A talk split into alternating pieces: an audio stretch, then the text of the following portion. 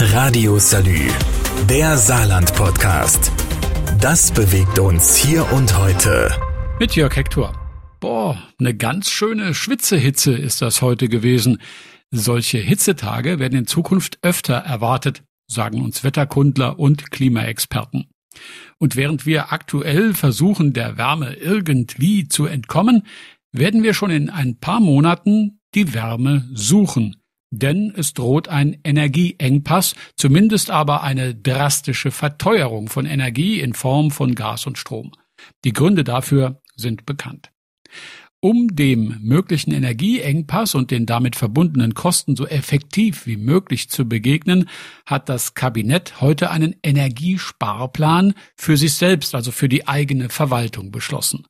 Bauminister Reinhold Joost hat die Notwendigkeit dieses Plans vor der Landespressekonferenz erläutert. Dass wir im Jahr etwa 88.900 Megawattstunden an Energie der unterschiedlichsten Energieträger haben und dass wir in diesem Zusammenhang mit Blick auf die Kosten Kosten jetzt schon prognostizieren, dass das in den kommenden Jahren einen deutlichen Anstieg nach sich ziehen wird von rund jetzt 18 Millionen Euro auf in Richtung 28 Millionen Euro. Und das hängt nicht nur von den Verbräuchen, sondern insbesondere auch von der Preisentwicklung ab. Um die 10 Millionen Euro Energiekostenaufschlag und das nur für die landeseigene Verwaltung und deren Gebäude, also ohne Theater, ohne Uniklinik oder andere angeschlossene Einrichtungen, die für sich selbst ja ebenfalls Energie benötigen. Also wenn das kein Grund ist, sich über den Umgang mit Energie Gedanken zu machen, dann gibt's wohl gar keinen Grund mehr, der so etwas auslösen könnte. Also, es muss gespart werden in den Liegenschaften des Landes. Aber was heißt das? Kurz dargestellt, es geht um die Reduzierung der Raumtemperatur auf das jeweilige Minimum innerhalb der Vorgaben der Arbeitsstättenrichtlinie. Und aktuell sind die mit Blick auf die entsprechenden Büros und die Tätigkeiten so, dass 20 Grad in den entsprechenden Räumen vorzuhalten sind. Da wird es in einigen Amtsstuben vermutlich etwas frischer werden. Das Thermostat nach unten drehen soll aber nicht alles gewesen sein. Der Energiesparbeschluss des Kabinetts geht darüber hinaus. Was die Verwaltung beim Thema Energiesparen noch vorhat und welche Auswirkungen das auf die Kommunen und Baupläne hat, ist mein Thema im nächsten Teil nach dieser kurzen Pause. Radio Salü, der Saarland Podcast. Das bewegt uns hier und heute. Täglich neu. Wäre cool, wenn man die Hitze heute hätte einfangen können und sie im Herbst und Winter, wenn es kalt wird draußen, wieder freilassen könnte. Dummerweise gibt es diese Möglichkeit noch nicht, jedenfalls nicht, um im großen Stile zu wirken.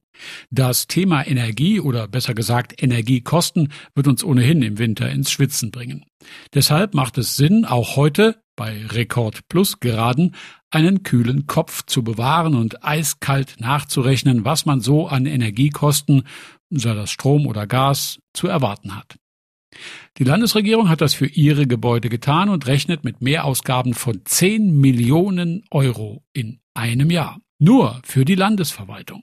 Da wird es höchste Zeit, die Kosten einzufangen und jetzt schon Pläne zu schmieden, wie Energie gespart werden soll. Zum einen, das ist Beschluss, wird weniger geheizt. Und zwar in Finanzverwaltung, Gerichten, Justiz und den Ministerien und natürlich auch in den Ministerbüros.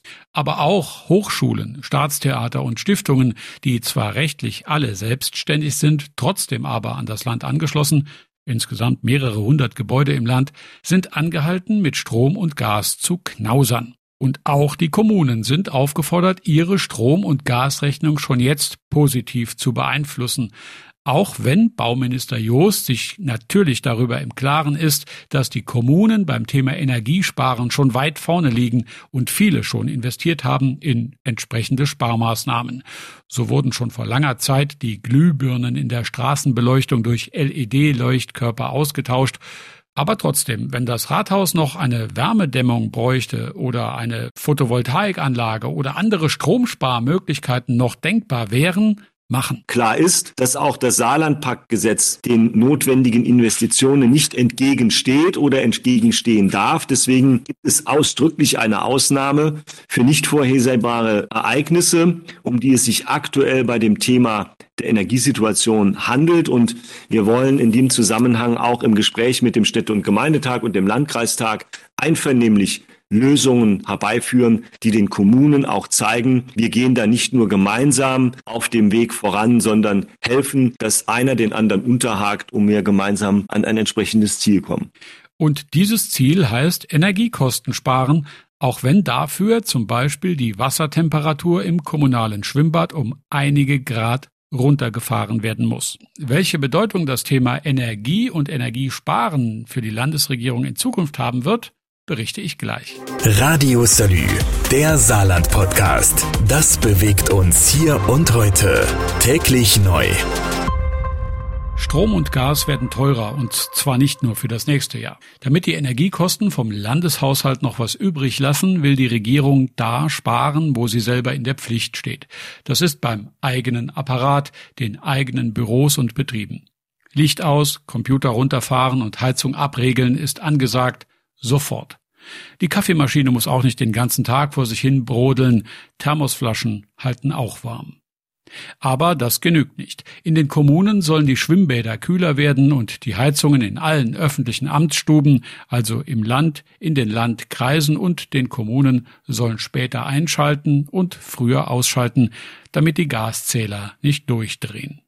Neben dem Thema Sparen, das ganz groß geschrieben wird, kommt auch das Thema Energiegewinnung auf den Aktionsplan der SPD geführten Landesregierung.